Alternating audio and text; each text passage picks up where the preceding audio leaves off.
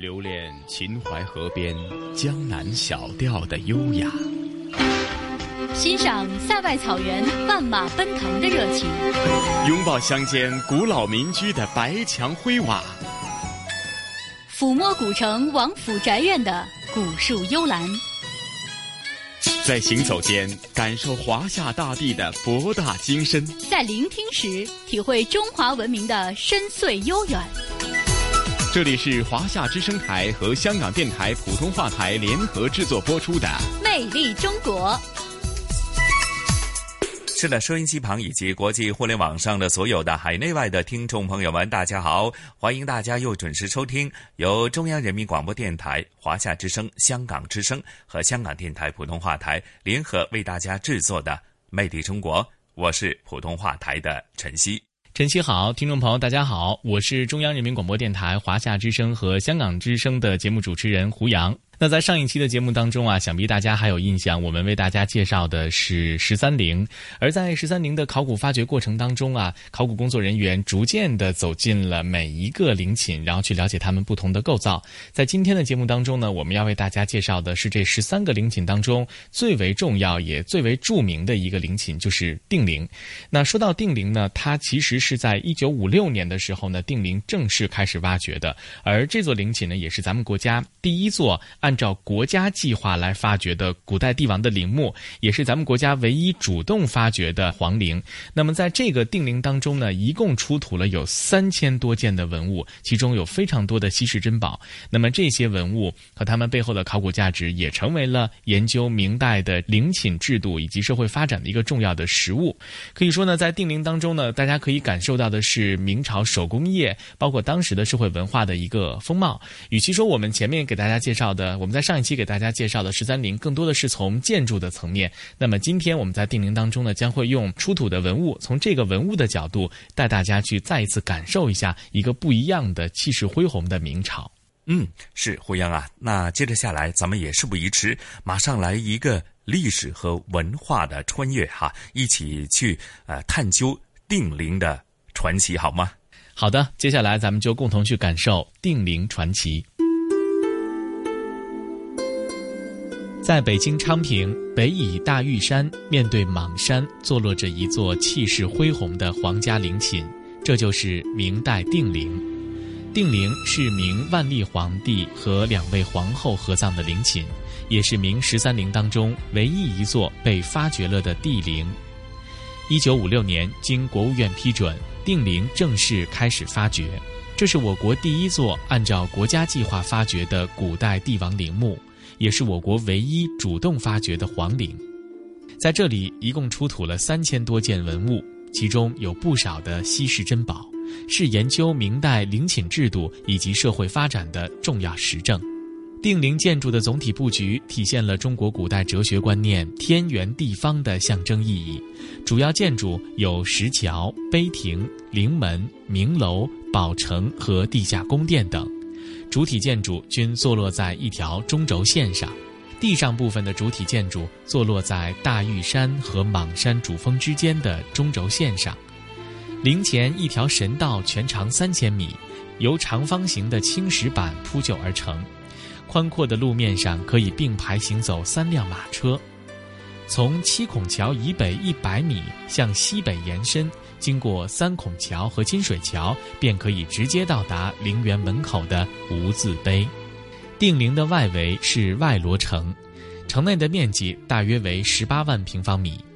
罗城拥有一个歇山顶式的大门，位于陵区的石桥和碑亭之后，形高体大，作为整个陵宫的入口，成为第一道大门。黄瓦覆顶，朱红大门。在外罗城内有一片空地。左侧建有神厨三间，右侧建有神库三间，分别作为君主死后继续享有帝王之福的生活资料提供场所。外罗城内偏后部位为宝城，其平面接近标准圆形，直径大约二百三十米。宝城墙的垛口均采用打磨平整的大块花斑石垒砌，内环砖砌雨墙，雨墙与垛口之间为铺砖马道。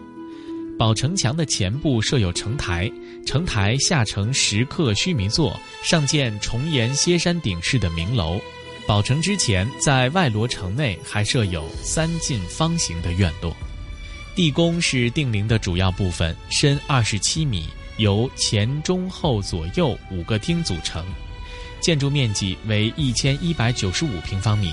其中左右配殿是相对称的两个殿。中间各自有一个用汉白玉垒砌的官床，两配殿甬道和中殿相通，中殿内有三个汉白玉石座，后殿是地宫内最大的一个殿，殿内官床正中央放置有万历皇帝和两位皇后的棺椁。幽深的地宫，这就是传说中的那个阴间世界。一位考古人员后来回忆道。地宫里面太寂静了，静得让人心里发慌，一股难以名状的恐怖与凄凉之感渗入骨髓。我显然是置身于这阴间的世界了，仿佛觉得前方就有阴间的人影，他们的脚步在走动，他们的鼻息在轻轻的呼吸，他们在静静的望着外面，望着我们的一举。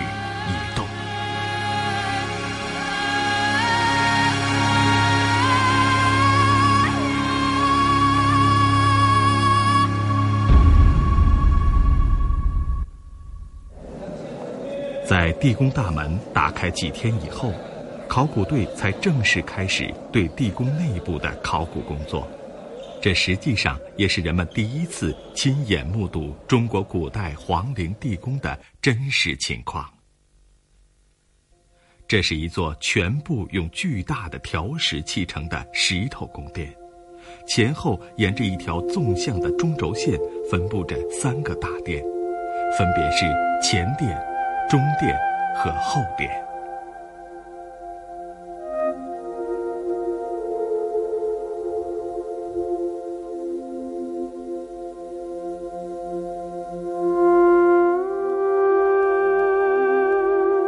考古队员最先进入的就是地宫的前殿，前殿的地面上铺满了条状的木板，木板大多已朽烂。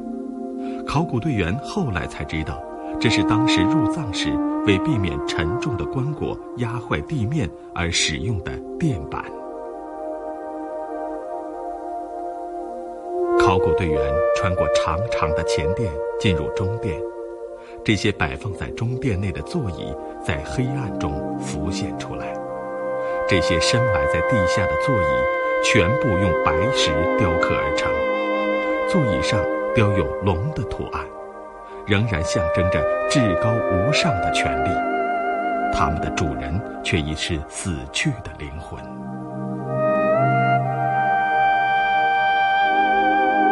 座椅的前面是用来祭祀的器皿。这口盛满了黄蜡的大瓷缸，就是许多民间传说中提到的万年灯。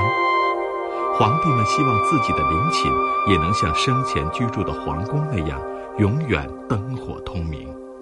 而这三百多年前点燃的烛火，不知何时就已早早的熄灭了。在定陵地宫的左右，还建有两个配殿。这是仿照紫禁城中供妃子们居住的东西六宫，两个配殿通过狭窄的甬道与中间的主殿相连。按照明朝的陵寝制度，这里本应是留给妃子们陪葬的墓室，但空荡荡的棺床显示，这里显然没有被真正使用过。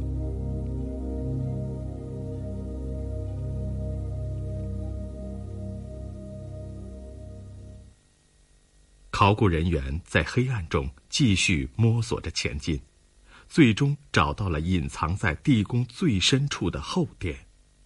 与紫禁城中的皇宫相对照，后殿相当于皇帝生前居住的寝宫。在挖掘定陵之前，人们就已经知道，定陵是万历皇帝和两位皇后的合葬墓。地宫内这三口棺椁的发现。印证了文献的记载，定陵的墓主人万历皇帝朱翊钧是明朝历史上在位时间最长的皇帝，长达四十八年之久。万历皇帝十岁便早早即位，在其二十二岁的时候开始修筑定陵。定陵耗时六年的时间终于竣工，而建成后却闲置了二十年，直到一六二零年才正式启用。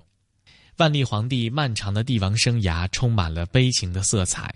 在这座幽暗的墓室当中，连同死者一同埋葬的，还有一个凄婉的爱情故事。一五七二年的一个凌晨，万历的父亲，明朝的第十二代皇帝突然病逝。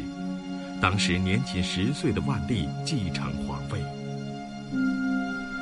万历性格倔强的母亲希望他成为一个有为的君主，这意味着。万历必须把大量的时间都用来学习儒家的传统经典。万历在枯燥而乏味的生活中长大成年，在他开始有足够的能力独立处理朝政的时候，又处处受到大臣们的牵制。皇帝更像是一个被长期幽禁在紫禁城中的囚徒。压抑的宫廷生活中。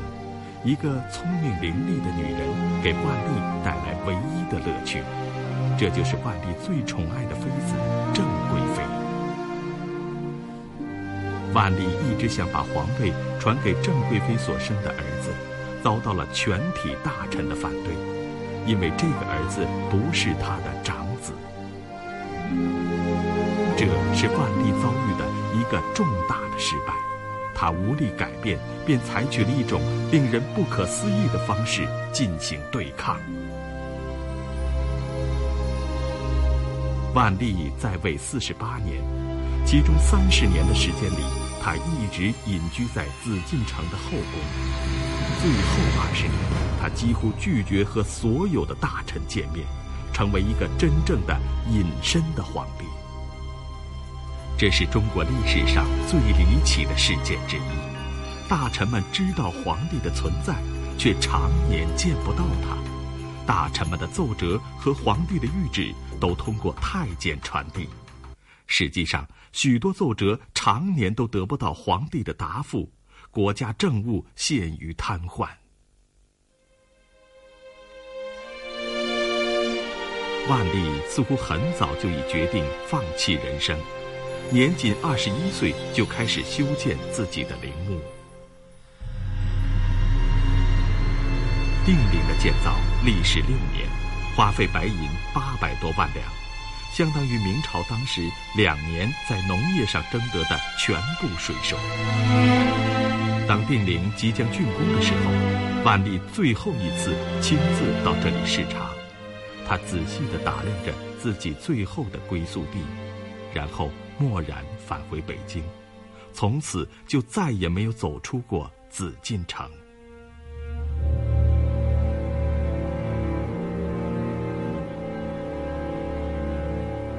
这个悲观的厌世者，似乎一直都在绝望中等待着死亡的到来，而他终于走到人生尽头时，已度过了一个极为漫长的隐居生活。这一年，万历和自己的一位皇后先后病死，并同时入葬定陵。另一位早年病死的皇后也被迁来合葬。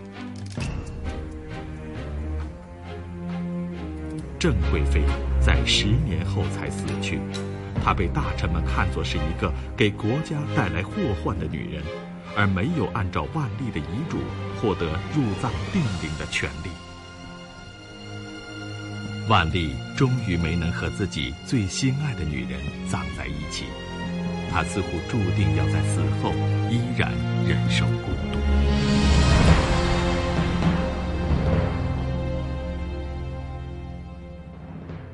万历的棺椁被发现之后，没有被立即打开，因为在棺椁周围还有各种放置随葬品的木箱，急需清理。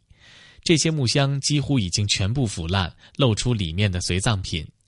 历经了三百多年的时间，许多随葬的器皿仍旧闪耀着夺目的光泽，它们的生命力显然比自己的主人更为持久。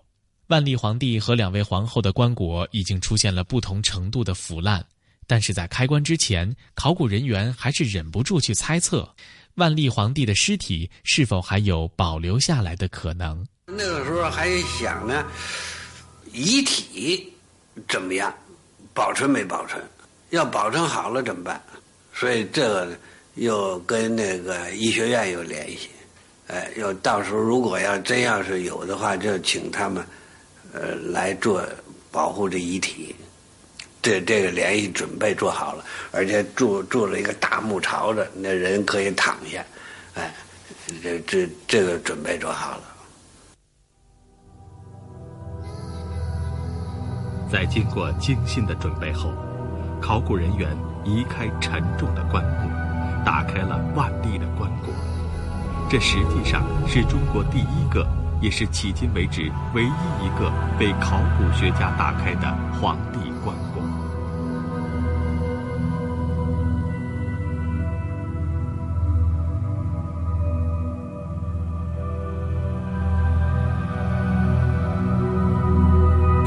打开棺材以后呢，看见呢，它不是平的，凸洼不不不等。哎，因为这个它上面呢，呃，散着一层金被，可是金被也有的招朽了，也塌下了，所以呢，有些器物也也看得见了。哎，脚上的呢，就都是散散着。再有一部分像丝织品呢，元金银元宝什么的，都在他尸体下头。所以这么一层一层的往往往外起。考古人员开始对棺椁内的文物进行逐层的清理，棺椁内陪葬品的丰富程度令人惊讶。考古人员一直清理到第十一层，才找到了万历的尸体。尸体已经全部腐烂，只留下了一个干枯的骨架。没有人可以真正不朽，哪怕是一个帝国的皇帝。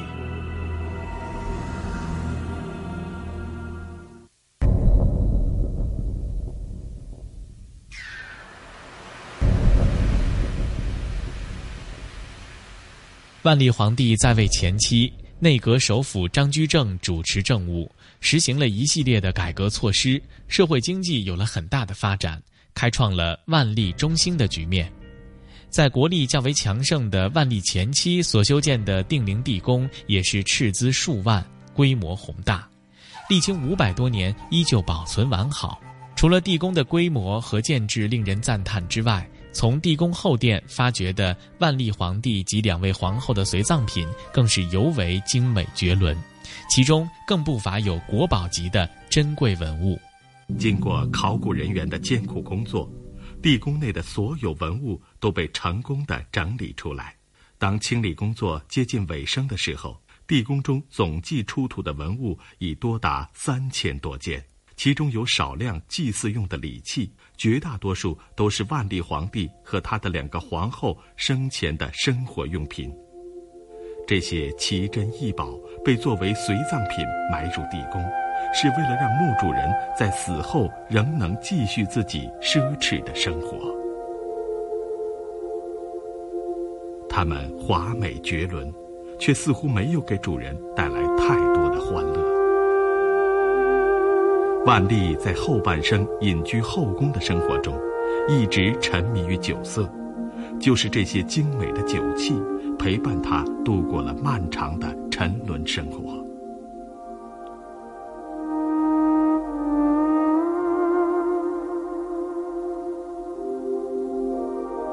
这件皇冠被称为冕，前后分别悬挂十二串珠子。据说这是为了在庄重的礼仪活动中提醒皇帝时刻要保持端正的姿态。在盛大的礼仪活动中，有时贵为天子的皇帝也只是一个道具。万历在后半生不再参加任何庆典。这个酒徒和隐居者已拒绝充当一件用来祭祀的礼器。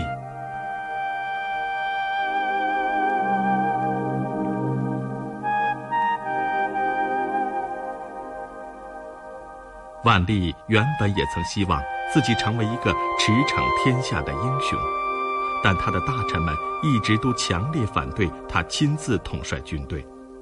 这些为皇帝专用的铠甲、腰刀和弓箭，他也许从来没有使用过。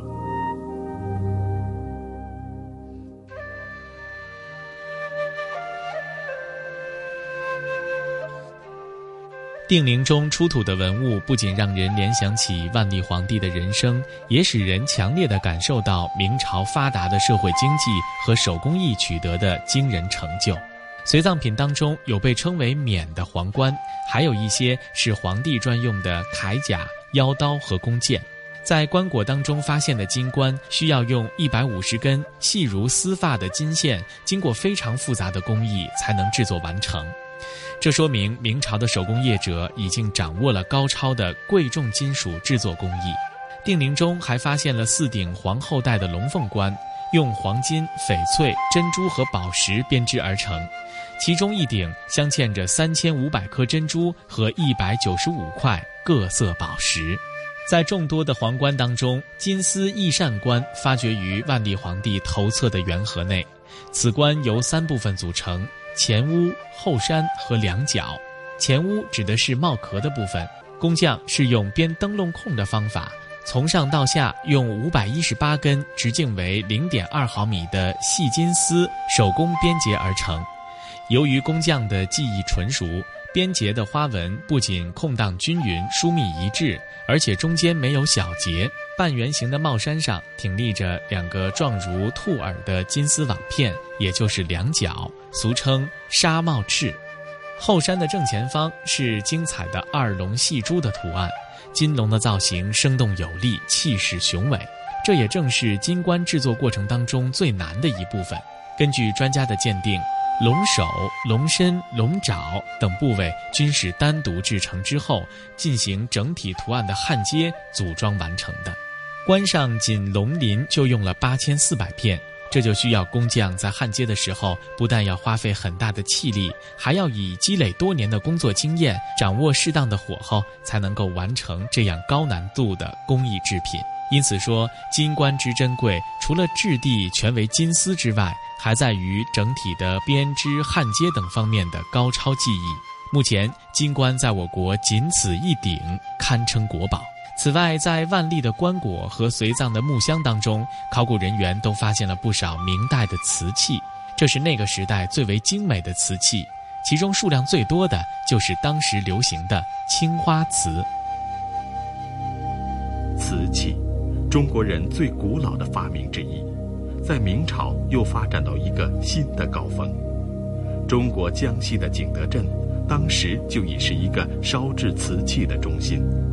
明朝政府在那里设立了向宫廷专供瓷器的御窑厂，每年都要大批采购。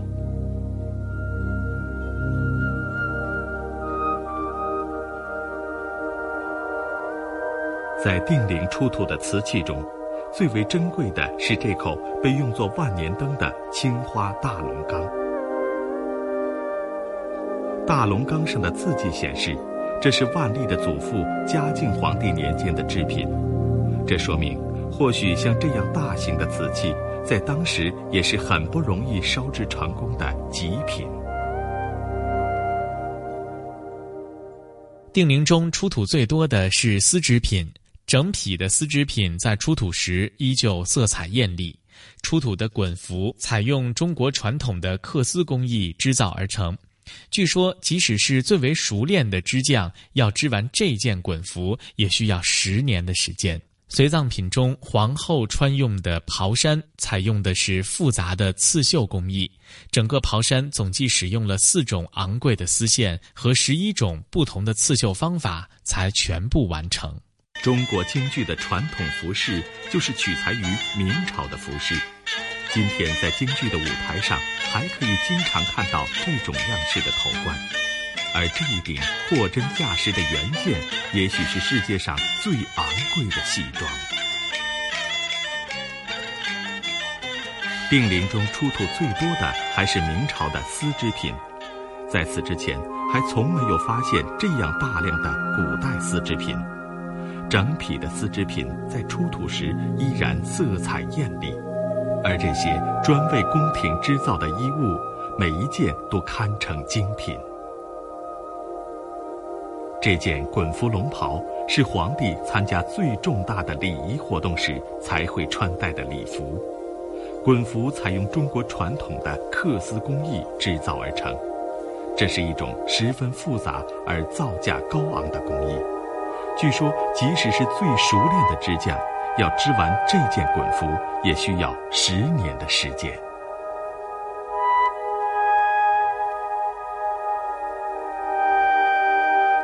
这件皇后穿用的袍衫，采用的是另外一种复杂的工艺——刺绣。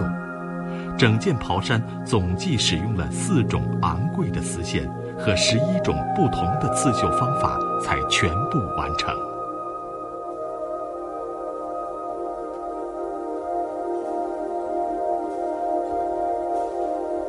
袍衫上勾画出许多儿童的形象。他的用意显然是为了期盼皇帝能有更多的子孙后代，而对于万历皇帝来说，这似乎是一个讽刺。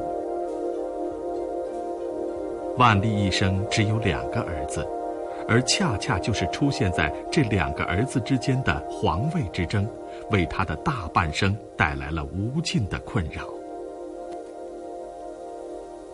定陵中丰富的出土文物，不仅让人联想起万历的人生，同时也让人强烈的感受到明朝发达的社会经济和手工艺取得的。定陵是明代第十三个皇帝万历皇帝及其两位皇后的合葬墓。万历皇帝年仅十岁便已登基，在位四十八年，是明朝在位时间最久的皇帝。当政之初，他推行改革措施，经济出现了繁荣景象。中后期却怠于朝政，终年不视朝，致使朝政日趋腐败。定陵早在万历帝生前就开始营建，历时六年才完成，耗银八百万两。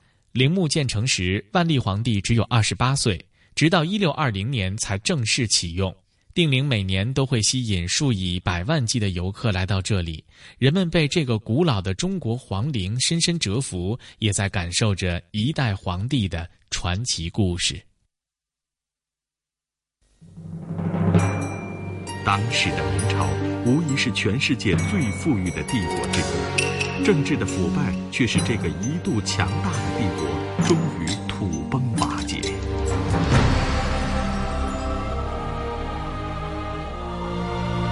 就在万历沉沦于后宫生活的时候，在长城以北，一个强悍的少数民族部落正在兴起。并迅速向南扩张，这就是满族人的部落。在万历死前的两年间，满族骑兵就已经向明朝发起了进攻。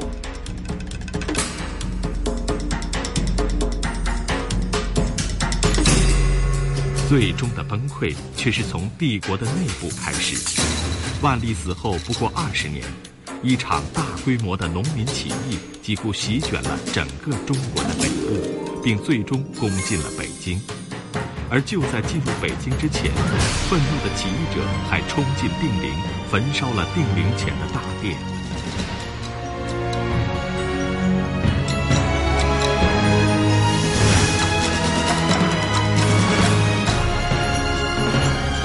进入北京的起义者。很快，因为内部的分裂瓦解，满族人的军队突破长城要塞，攻进北京。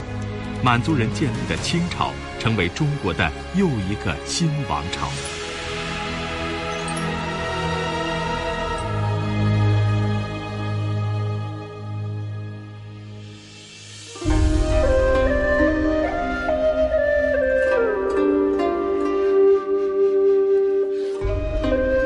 定陵是咸丰皇帝的陵寝，始建于1859年，完工于1866年，前后大约有七年半的时间，净耗白银三百一十三万四千五百四十七两之多。虽然定陵始建于咸丰九年，但大规模营建还是在咸丰帝崩逝之后。而在新宫不久，在定陵的规制上曾经引发了一场争论。工部侍郎宋进认为。穆陵裁撤了大悲楼、石像生、二柱门、方城、明楼，将隆恩殿东西配殿的规模缩小，朴实无华，还节省了民力。而且文宗帝后停棺待葬，山陵工程宜抓紧进行，因此他建议仿效穆陵的规制来营建。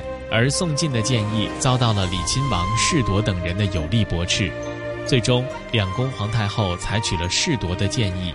以祖陵的传统规制为主，同时又效仿了穆陵裁撤大悲楼、二柱门，地宫内也不再雕刻有经文和佛像等。可以说，定陵的规制面为后世惠陵、崇陵效仿的蓝本，具有承前启后的作用。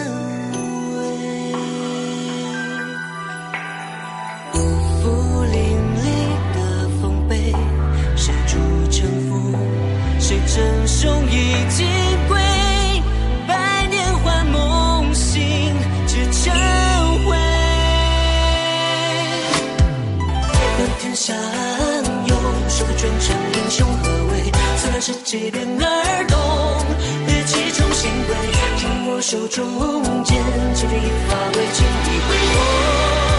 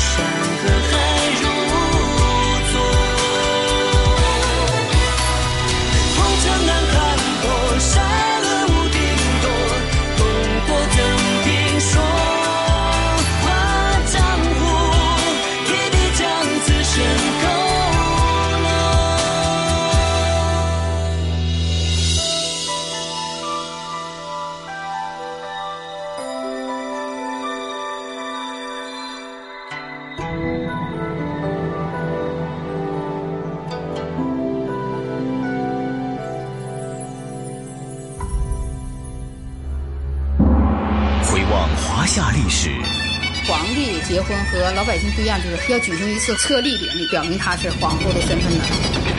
聆听东方神韵，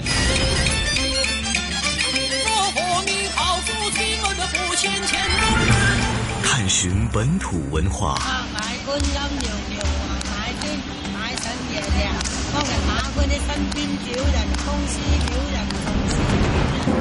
承傳瑰丽宝藏，凉风有信呢，秋月无边。遗产要活化，要把它重新运用，才是遗产。穿越古今，感悟人文，魅力中国。每个星期天中午十二点，让魅力更美麗。收音机旁和国际互联网上的听众朋友，大家好！您现在正在收听的是由中央人民广播电台、华夏之声和香港之声以及香港电台普通话台为您联合制作播出的《魅力中国》节目。大家好，我是华夏之声和香港之声的主持人胡杨。听众朋友们，大家好，我是来自香港电台普通话台的陈曦。哎呀，胡杨啊，刚刚聆听这一集的专题内容啊，的确是充满了传奇，甚至是从这个啊定陵所挖掘出来的具有非常价值的啊考古呃的方面的一个思维。以后呢，其实更多的是从这些奇珍异宝当中，可以折射出呢当年的明朝时代的这种整体的社会的呃，甚至是官场的一种。生活的文化以及当时的整体的社会的呃一个经济的状况哈，的确呢，我们说呃从一些呃呃日常的或者是帝王将相的一些呃日常用品当中，就可以探究到呢以前他们所过的那种生活，在当时的社会具体的情况是怎样，就可以呃俗话讲叫什么一叶知秋是吗？没错啊，一叶知秋。我们从它出土的这些呃皇冠啊、手工制品啊，还有给大家介绍的像这个瓷器呀、啊、呃这些金银器，都可以看出当时社会经济发展的一个水平和一个缩影。大家来到定陵的时候呢，除了看地宫之外啊，也不妨去看一看定陵的博物馆。在定陵博物馆当中呢，这些展品呢都是可以看到的。然后大家也可以从这些呃展品当中，从手工艺的这些细小的针线、细小的金线，还有皇冠上面镶嵌的这些五光十色的、非常璀璨的这些珍宝，上面可以去感受一下当时明朝的这个繁盛。呃，如果说上一期我们关注到的十三陵是从建筑层面带大家大家去感受不一样的明朝的话，那么我更希望大家能够从这些细小的、具体的一个又一个出土的文物当中，去读懂文物背后的那些属于明朝的辉煌和繁荣。是，是一个文化的积累，甚至是一个文化的传承哈。希望大家有机会依法，不妨去感悟一下哈。好，接着下来的香港故事呢，啊，上星期的节目也预告哈，我们是呃从一条街去反映一个社会的变迁。对于喜欢流行音乐的呃听众朋友来说，或许一首呃谢安琪的《喜帖街》令大家是印象深刻。那其中提及的喜帖街呢，就是。坐落在湾仔的利东街，因为它是以印刷业的为主的，呃，专门印刷很多呃这个喜庆的呃结婚嫁娶的这种喜帖，所以呢又叫俗称的喜帖街。那当中从一首歌曲可以为您娓娓道来，呃，感受的是社会的变迁、人们的变迁，甚至说，呃，在这个歌曲的歌词所表述的不仅仅是一首啊、呃、這個。故事延续的歌曲当中，你会是感悟社会变迁、人的变迁啊。当中呢，呃，可能是人生的感悟更多，呃，可能是一种意境的体现哈。那为什么说这个喜帖街承载了很多人香港的集体回忆呢？那当中，呃，经过了这个当年的这个呃保育和活化以后，时下的喜帖街又变成了好像是一个啊、融合了像香港一样。中西文化包容的一条街，既保存了很多这个中华的传统的呃要素在里边，人文景观又逐渐的体现出是一种欧洲小镇的这种风情。那你会觉得在繁嚣的湾仔区当中，呃，在高楼大厦密集的商业区当中，这个重建过的呃喜铁街，也就是利东街，又带出另外一种别样的感觉。你去到那里的话呢，你会有所感悟，或者。看到所有的景观，你会很多联想哈。那具体的情况是怎样的？咱们也接着下来的时间交给同事雨波和嘉宾主持，来自中国旅游出版社的副总编辑一哥陈一年，为您娓娓道来这个立冬街的过去、现在和未来，好吗？好的，接下来咱们就共同走进立冬街。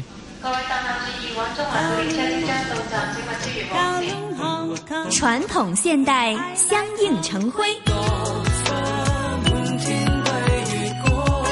中西文化共冶一炉，东方之珠，动感之都，香港故事。香港故事。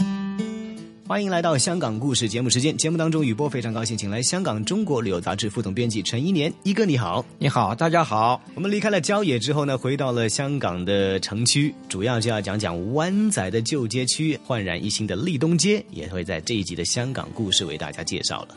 哎，呃，我首先要介绍一下啊，湾仔的旧区啊。嗯湾仔旧区呢，这个概念呢是怎么说呢？就是啊，呃，以电车路为标志，电车路以南就是旧区啊。呃，大家知道，如果你在大道上走啊，嗯或者是开着车，你就会发现，呃，以北啊，叫做湾仔北，嗯就是一个新发展区。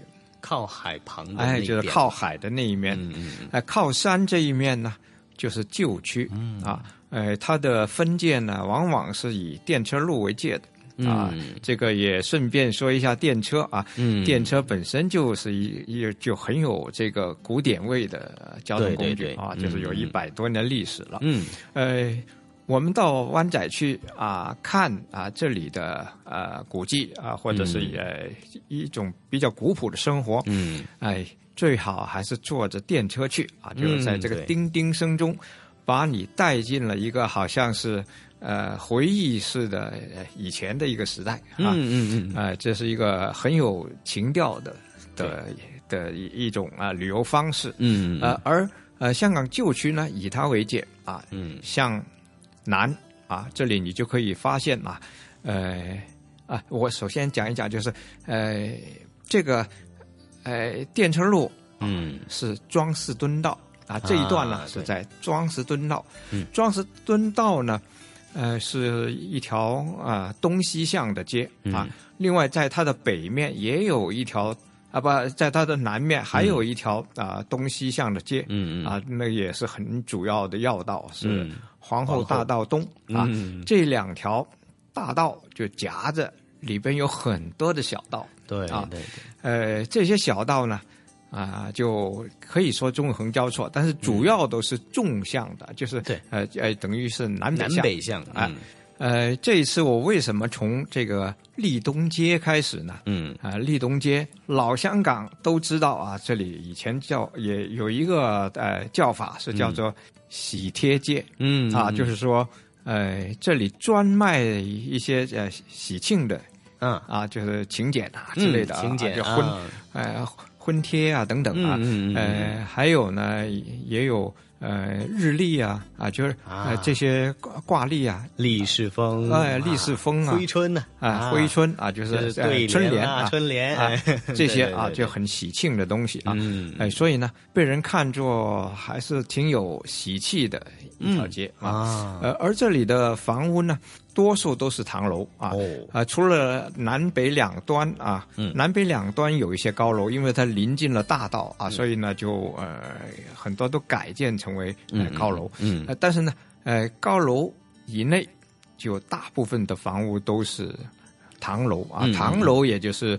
呃，唐人住的啊，就是这种样式呢，嗯本身是呃很中国化，对对对。呃，也吸收了一些呃洋的呃风格啊，就是一嗯在在香港这个地方呢，就是呃中西结合的房屋很多的啊，嗯。唐楼是一个典型啊，呃，在这里啊，以前的这些也有很多的印刷店啊，嗯。印刷店呢就是利用了唐楼的特点啊，嗯。就是呃前铺后厂。嗯。上面居住，哎。就是这是很很科科学的一种分配啊，就是呃当着街的那一面嗯。就是铺面嗯啊，铺面。哎，它是呃做买生意的。哎，就是嗯。买卖或者是接活的啊，啊，买卖什么呢？就是我刚才说的那些个预制的印刷品啊，嗯就是哎。市民可以买到现成的东西来嗯运用啊，呃，这另外呢也可以定制一些啊，呃，这个呢就是钱铺啊，嗯后厂啊，它的厂房其实在后面啊，嗯。规模都不大。你想想啊，就是这个唐楼其实都不是很大的楼，对对对。啊，嗯。啊，这是一些呃小本经营的，但是很丰富啊，嗯在这样的一个街区里边，嗯，二零零四年之后啊，如果再到喜帖街或者立东街的朋友们呢，就看不到一个刚才形容的那一种的行业辉煌了。哎哎因为有一个改造的工程，在对啊，因为旧区呢。一直都是面临着这种这个问题，是嗯改造啊，还是保育啊？就是，呃，如果能够取得平衡啊，那就可能皆大欢喜啊。嗯但是呢，总是有人不满意啊。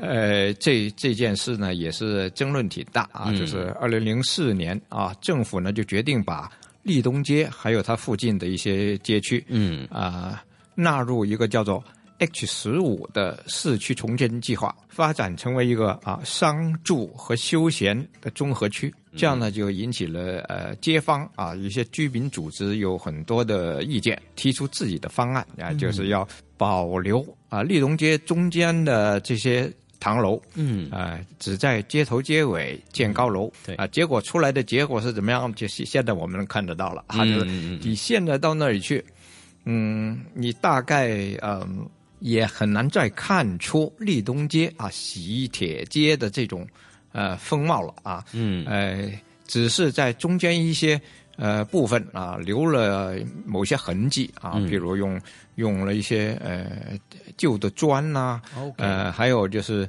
有一些设计因素里边啊加进了一些嗯呃怀旧的色彩啊，嗯。但是呢，实际上它变成了一个啊、商场。全新的一个概念还有面貌了。哎嗯，现在再去到的话呢，可能就会觉得哎。有西洋的味道，但是又有、呃中国古典的元素，这是一个 crossover，、这是一个结合体。那结合的好不好呢？那请各位去到现场自己来感受一下、评价一下哈。不过确实是多了一些的，比如说啊，像食店呐、公众的休憩的空间哈、而且不是在地面的哈，是在这个楼层的上盖上面的一个休憩空间，还是设计上还是挺有意思的。哎，嗯这是一个呃一个很立体的设计啊。嗯下边有一条步行街啊，有大概有两百米啊。嗯里边呢，呃，挨着店铺也有一些呃桌椅啊。嗯哎、还有就是这里还添置了一些呃煤气灯。嗯，这煤气灯呢，过去的东西了啊，嗯当然是现在新作啊，但是呢、也挺有味儿啊。就是说，呃，虽然说有人觉得四不像了，但是呢，呃，你在这儿。还是能够感觉到一些的这个风味儿啊，嗯而且呢还是挺舒服的啊，嗯在这这这个步行街上看嗯啊，而且我自己去到这个立东街，会觉得它比想象当中的湾仔街道要宽阔。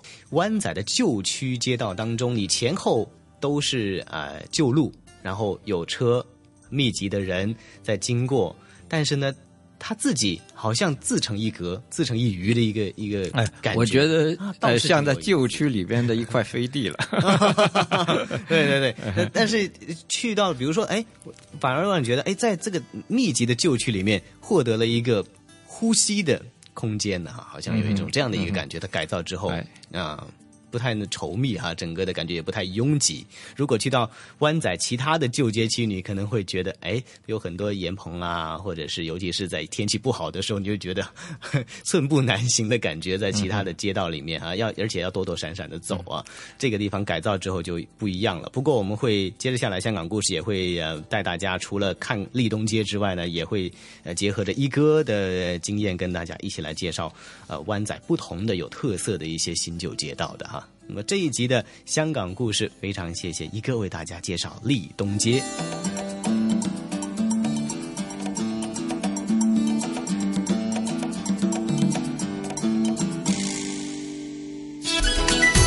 这里是华夏之声台和香港电台普通话台联合制作播出的《魅力中国》。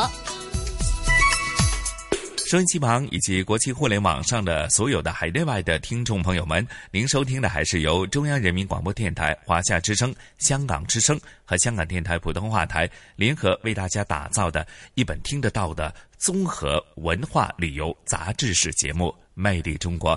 哎呀，胡杨啊，聆听了今天的有关于呃喜帖街的整体的呃改造、活化、保育之后呢，咱们今天的《魅力中国》的节目时间很快又得告一个段落了。